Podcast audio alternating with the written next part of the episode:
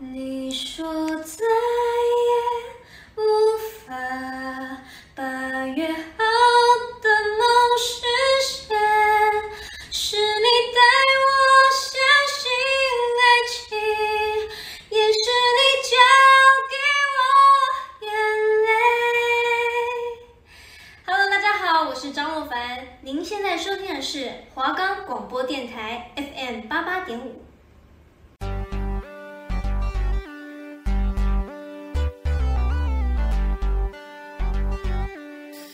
各位学生朋友，各位老师，大家好！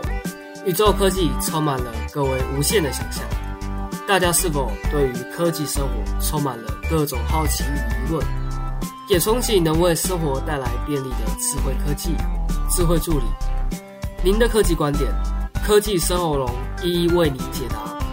科技生活龙要多深有多深，让我们来为了您了解、探索科技的美好。我是今天的节目主持人黄静维。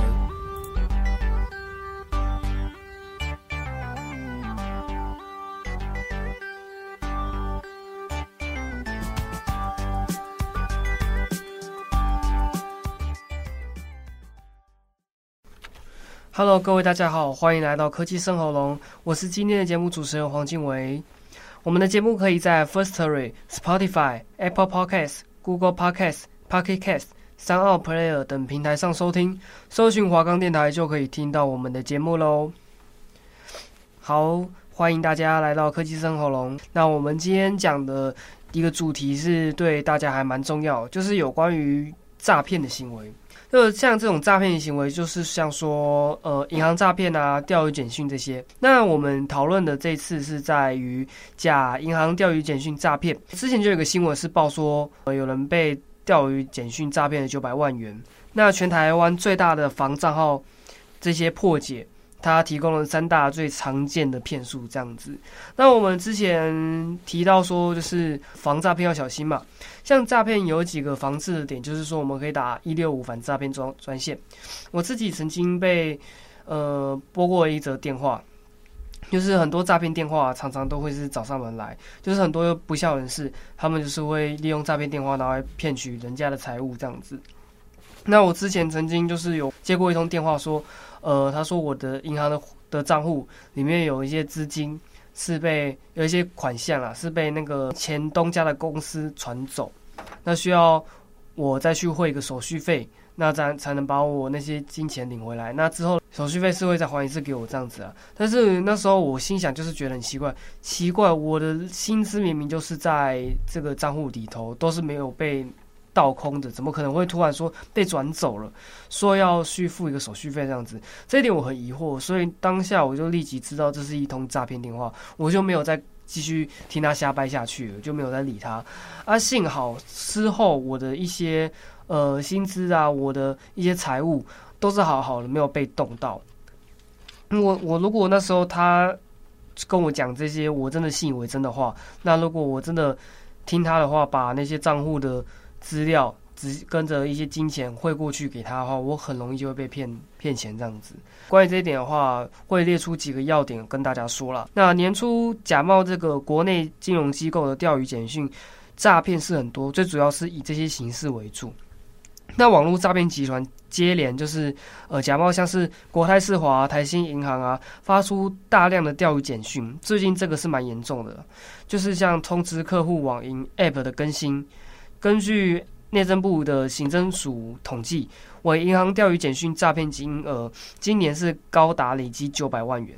那内政部警政署刑事警察局预防科科长，他是提到说，因人工智慧、区块链、云端电商、金融科技等这些新兴科技的出现，网络诈骗手法是五花八门。那虽然警政署是推出反诈骗专线这个一六五，但诈骗事件仍层出不穷。问题就是在于我们这个诈骗手法很容易就是易被复制，也就是另外一句话就是说容易再生了。那看到最近来说。很多人就是越仰赖手机啊、网络，这个趋势科技早是在二零一八年推出这个防诈达人赖的这个 tag，还有 Facebook 粉丝团，其中防诈达人这个赖账号使用人数逾五十七万人，是全台使用者最多的防诈骗账号。那提供民众这些免费的咨询啊。今年第三季更重要的串联警政署一六反诈骗资料库，提供民众可以查询可疑电话，希望可以透过民间和公共部门合作，防堵这些诈骗事件发生。但是很多人会认为说，有一些诈骗集团的手法就是层出不穷，然后都是那些老套的招。很多这些诈骗行行为，它有分很多种啦。就是之前有曾经有接到说，我爸爸他有接到说，呃，他女儿就是说有女儿跟他说，爸爸那个我被绑架了，那希望可以汇款过来来救我这样子。但是当下我爸爸就知道说，怎么是女生声音，因为他只有生我一个儿子。所以当下就直接跟那个诈骗集团说：“我只有儿子，没有女儿。”当下诈骗集团也是直接挂电话。所以这个也是其中之一的手法。这这一点的话，是很多人多多少少都是遇到的。而另外一个的话，就是在简讯，简讯上面他可能传给你一个短网址，但是你却不知道怎么样就被他上当了，就点进去，然后就进入到这个钓鱼网站。那这钓鱼网站，它可能会要求你输入一些你的个资。那假设说你的个资又跟你的呃账户、你的银行账户有连结的话，很容易骇客会利用这个管道，就是会在其中盗取你的金钱来源这样子。所以说近年来这个诈骗手法层出不穷，但是他们也是会日新月异啊。但是很多人还是会被骗这样子。那假设这个。我们如果能再多去注意，说防止被骗这些情况下，其实很多事情就是能防胜防了这样子。那假嗯，还有另外一个就是假投资，这个也算是一个诈骗。最近就有个新闻，就是说有假投资诈骗逼近三亿元，很多被受害者的这些阶级阶都是白领阶级啊，他们是最被容易上当的。那不同于赖事件。的这个事实查核的这个美玉仪，之前的科技生活中有提到这个美玉仪啊。那讯息查证平台这个 MyGoPen、Coffact 真个真的假的这个假讯息的查核平台，趋势科技防诈达人串接食药署、机关署、外交部等官方以及民间机构，这些资料库啊的来源可以增加多元及中立性，就是可以大大降低说被民众被诈骗的风险。那这个趋势科技、内政部的这个行政署、消费者文教基金会这三个这这三个机构，他们是携手公布了二零二一年第一季台湾的热门骗术，有包含投资型诈骗啊、钓鱼简讯诈骗、假贴图诈骗为三大常见的形式。哦，这个假贴贴图诈骗也是一个我们常见手法。很多人就是会用说传免费贴图给他，他点上去，然后他点进去，然后按下载，然后就被骗了，被骗很多钱。那今年台湾呢，已经发生于三千七百零四件的诈骗案，那其中以假投资是最为严重，总总损失金额是逼近于三亿元。那像这个银行的钓鱼简讯诈骗是真的，千万不要乱点。第一个的话，像是这个投资型诈骗啊，常见的手法包括呃假冒名人的加密货币诈骗，透过假接单的 App 主持投资后无预警的关闭，或是以文章网站广告看准民众想要快速获利的心态，要求民众马上加入。当然，很多民众就是会傻傻的，然后就是掉入他们的陷阱。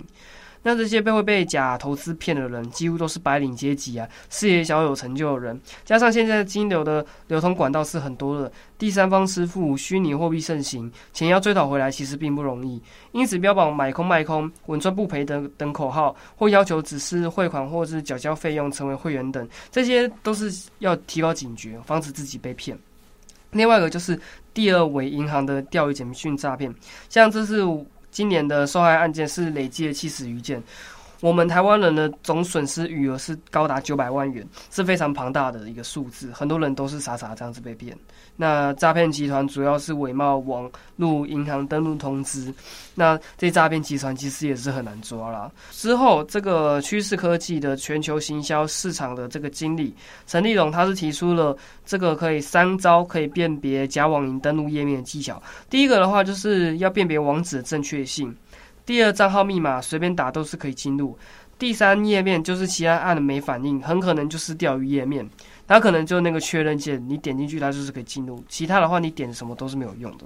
那像今年过年前，这达人就侦测到说，网络诈骗集团是接连假冒这个国贸世华，那发出大量的钓鱼简讯，趋势科技的全球消费市场也是提到说，由于这个诈骗集团都是选在周末啊，趁防诈骗专线一六五休假的时候犯案。当时防诈骗达人就是侦测到后，就立即向刑事给予反应。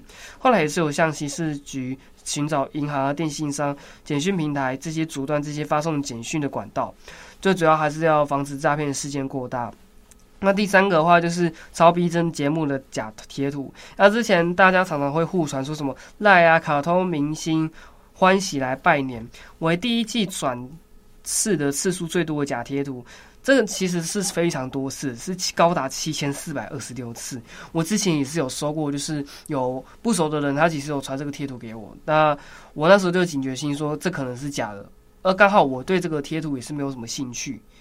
那这些假贴图诈骗是诈骗的前置期啊！当民众把诈骗集团的人加入赖联路人之后，进而更改使用者头像，变成帅哥美女啊、股市老师的照片，佯装熟人的形式进行第二次诈骗，这些都是非常需要去提高警觉的。也是第一，我们就是要先查看听嘛。那主要的话就是要打一六五反诈骗专线来求证，你收到这些假简讯、这些诈骗电话是不是有根据的？好，那我们休息一下，进入广告喽。大家好，我是李李仁。憨儿自三十五岁以后，生理机能急速的衰退，父母也已经年迈，面对生活的艰难、双老的挑战，全台二十万个憨儿家庭需要您挺身而出。请和我一起支持喜憨儿基金会安心照顾计划，为爱而战，生命更有力量。捐款划拨账号四二一八零五七五喜憨儿基金会。那我们接下来聊的就是有关于像曼都发型，大家应该都听说过。它导入最近有这个 AR 魔镜，拼电商商品，这是翻转，然后翻倍。那五十五岁的这个美发龙头。还是有哪些转型的招数？那我们来跟大家聊聊。那创立于一九六六年的曼都国际是台湾第一间美发连锁品牌。在集团成立的五十五年的记者会上，那曼都是说，我们曼都美发事业现在在台湾、中国有十多个品牌，有五百间店的规模。那曼都国际集团的董事长赖淑芬在集团成立五十五年后就是这样说。那他分享，在过去五十五年来，曼都的转型可以分为四个阶段。第一阶段是以美发本业起家。由单店发展到连锁店，那第二阶段就是由连锁店转向多元的品牌发展，同时进军中国市场。目前在中国已有一百间门市。在第三阶段开始走出本业，开始投入像医学美容啊、美发产品事业等等。那更在二零一四年收购知名冰品小美冰淇淋所属的华美食品。那今年要发布走第二、第四阶段，要走向全球市场，并启动智能科技的概念。赖淑芬是说明说，未来在展望五年，期许全球美发事业是可以达到从目前五百间成长至一千间呐。另外，全集团也是要有大约五十五亿的营业额，预期大概二零二一年底是可以达标，成长至一百亿啊，将近翻倍的成长。那接下来就是五年内，就是主要是拼全球美发门市翻倍。那曼都它主要是说主力是在拓广在中国中国市场上。那将美发门市翻倍啊，发展海外市场是曼都的重要方向。赖淑芬他是说明说，尽管目前曼都在加拿大等地也开始发展门市，不过在未来五年展店五百间的目标，中国市场还是主要关键。他说明，相较之下说，台湾的市场规模是比较小，大陆的发展速度会比台湾快很多。而且曼都在中国市场也是经营了十五年的时间，也是蛮久的。但已经在一个布局非常成熟的阶段，接下来是更会快速发展。他也已投入十五年的经验观察，曼都在中国市场啊经营的方式与台湾市场相差不远，一样是看欧美剧啊日剧，跟台湾的资讯都是同步的。因此，在中国大陆市场也是跟台湾一致，以内部创业啊不对外开放加盟的方式展店。目前在上海、北京、福州等地都是皆有门市的。曼都也是推出这个四 D 的智能魔镜，年底主要会导入三十间分店。另外的话，科技布局也是曼都未来集团发展的一项重点。像是在去年下半年，曼都就推出了自有店家的电商曼都好物生活网，把传统发廊贩售的商品啊、保养品搬到线上，初步选出一百多项美妆、香氛产品，让原本受限发廊场地贩售的商品增加五倍。戴淑芬是表示说，尽管目前美发相关的营收依然以沙龙服务销售为大宗了，但未来展望是在台湾市场如果要继续成长，就要加强产品销售的业绩。那目前商品销售大约占整体美发营收的二趴到三趴，但也在慢慢成长，希望未来是可以占到十趴的营业额。曼都的话，我自己有去过一次，去过一次也是去那边剪头发、理头发，嗯，然后其实也不会到很贵，大概。一千以内，你就可以染发、剪头发之类。那时候可能是有在做促销啊，才会比较相对亲民一点，CP 值也是蛮高的。那他们里面的环境也是很好。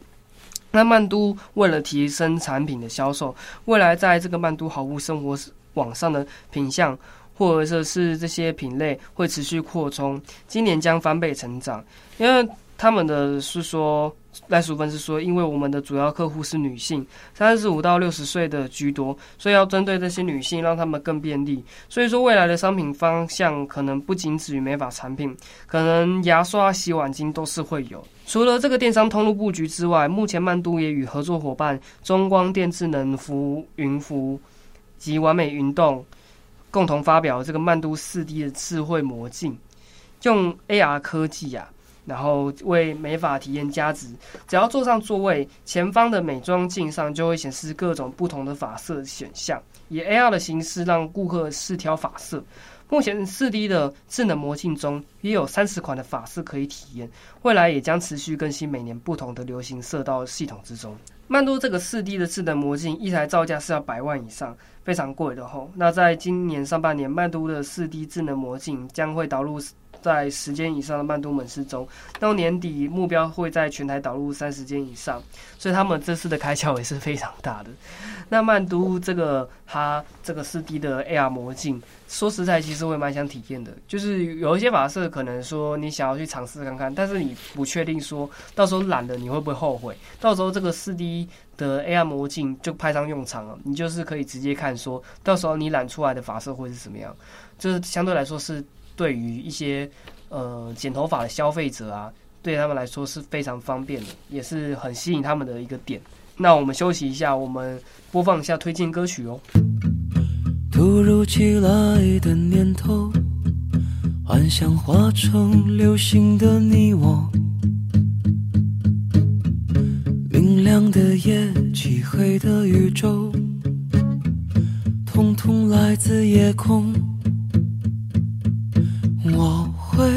披星戴月的想你，我会奋不顾身的前进。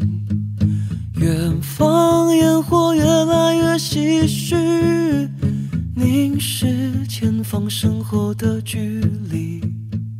我会披星戴月的想你，我会奋不顾身的前进。远方烟火越来越唏嘘，凝视前方身后的距离。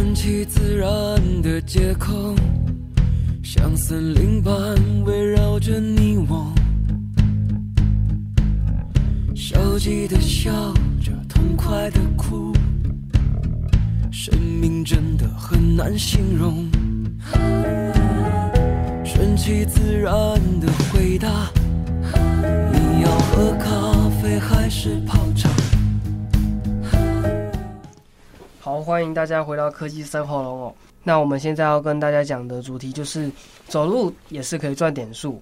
这个巨马科技结合消费或运动，结合商家打造的健康生态圈。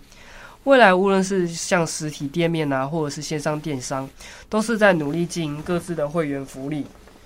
从航空里程点数到便利商店的点数，都是会员经济的一环。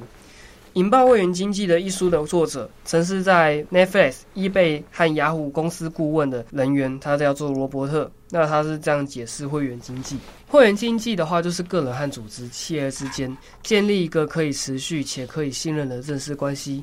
这种关系是互相的，企业将提供会员更好的福利。而后者则会有更高的忠诚度，甚至像提供建议啊，协助企业改善产品，进而带来正向循环。那会员经济并不是什么新模式，不过它的爆发与取得新顾客的难度逐渐攀升。然而，经济的会员关系也是非非易事啊。我们对于这些传单广告、官方赖的促销讯息已经逐渐麻痹，甚至倦怠。但是这些其实都是企业或者是商家维持顾客关系的管道。那像是说工作伙伴啊，他如果出现健康问题，那创意解方就是由此而生。李李子燕与这个伙伴林奎宏，他们都是同样身为巨马科技的董事长暨技术长，他们同为电机系的背景出身。那两人是在学生时期的某次竞赛中认识的，因为对创业有执着，两人一拍即合，但是却没有被热血冲昏头。他们决定是在创业方向在尚未明朗之前，先到职场上磨练与学习。那因为时间足够弹性，林奎宏在进入这个工研院上班，利用下班的时间学习更多的前瞻技术。李子燕则是先后带过这个 Retalk 的 BD 工和工研院的巨资中心，理解拓展市场的业务工作以及未来大数据的可能性。那李子燕也是因此发现说，零售和餐饮是因为缺乏资金能力啊，难以进行数据分析的痛点。那更有趣的是，两人的职场职场境遇却发生相同的情况，身边的同事纷纷因为健康的身体为理由当请假的原因，他们就是离开这个职位嘛。于是他们便决定，就是结合一般民众的运动生活，以及企业无法利用数据分析做好会员统计这两块。于二零一六年创立了这个巨马科技，不过一开始创业的初始其实并不是一帆风顺啦，因为做这样的平台就是生鸡蛋蛋生鸡的问题，没有民众就是会因为有厂商，没有厂商也是无法吸引民众加入。两人是决定说，以企业家和商家最直接的痛点，资讯无法有效传递，无法掌握会员资讯的店家为切入。像有些店家，他如果就是说他单方面服务客人，他却没有一些网站提供顾客去查询，这一点也是非常致命的一个缺点。因为消费者的 App 与行动装置是主要是绑在一起的了，所以我们是可以好好做到说这个 O2O 和 O&O 这两个平台去做努力的。那经过这两个三个月努力，说终于获得说大型连锁业者的青睐，是有获到这个青睐的。那目前是结合超过一万两千家的店面，包含全家、肯德基、Coco 饮料店等，使用人数也是已经突破百万了。每月不重复使用者也是高达六十万。那他们主要是有分为一个三个三位一体，动生活消费三位一体，成功连接线上与线下。巨马科技目前有三种产品。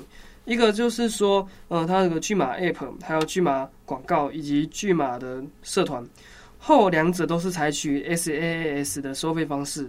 那这个巨马 App 即是给一般消费者使用的社群软体，只要透过走路，但是其实也不限于走路啊，一般运动也是可以。系统内的计步器会自动切换成哈币，消费者就可以到附近合作的实体店家换取优惠。这样一来，将大众的消费结合了运动，进而成为生活习惯，甚至可以举办竞赛活动，邀请亲朋好友一起来比赛，看谁动得多。这个 app 的话，相较来说，对于比较懒散，然后比较不爱运动的，或者是想要减肥、瘦身、健身的这些呃顾客族群来说，他们是对他们来说是对他们一个一大的福音。这样子，我之后也会有兴趣想要下载这个 app，到时候也是可以把。呃，App 使用的心得分享给大家听。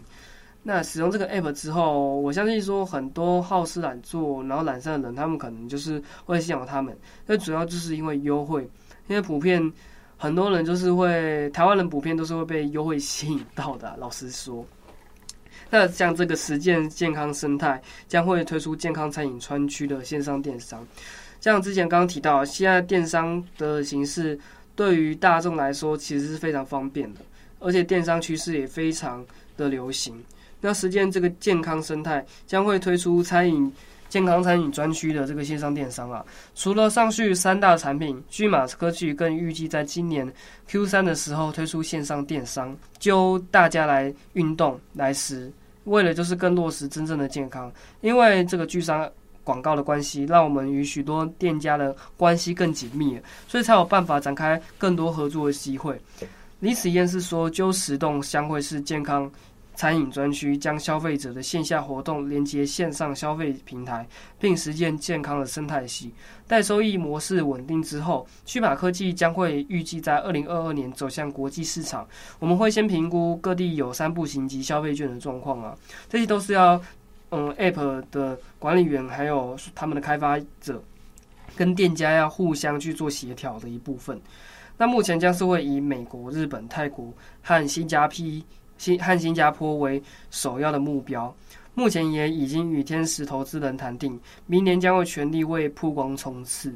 所以这个 app 在之后的发展也是指日可待的。希望大家说看到这个 app 它发展出来，然后大家可以利用这个 app，然后来可以创造更多机会，然后可以多动，然后换取优惠。像这些优惠的话，真的是可以吸引到许多台湾人的客群的。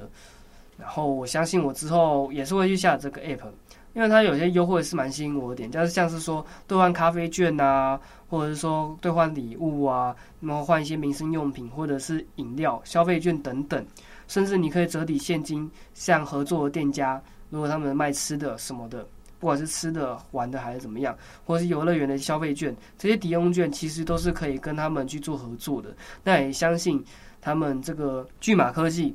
以后可以越来越进步，那非常看好他们。好，那我们今天科技生活龙就先到这边为止了。那再跟大家最后说一下哦，我们的节目是可以在 Firstory、Spotify、Apple Podcast、Google Podcast、Pocket Casts、SoundPlayer 等平台上收听，搜寻华冈电台就可以听到我们的节目喽。那我们之后科技生活龙一样是在每个礼拜二的早上十一点到十一点半。会在 FM 八八点五华冈广播电台跟大家见面。那我是主持人黄静维，科技生活下班二再跟大家再见喽，拜拜。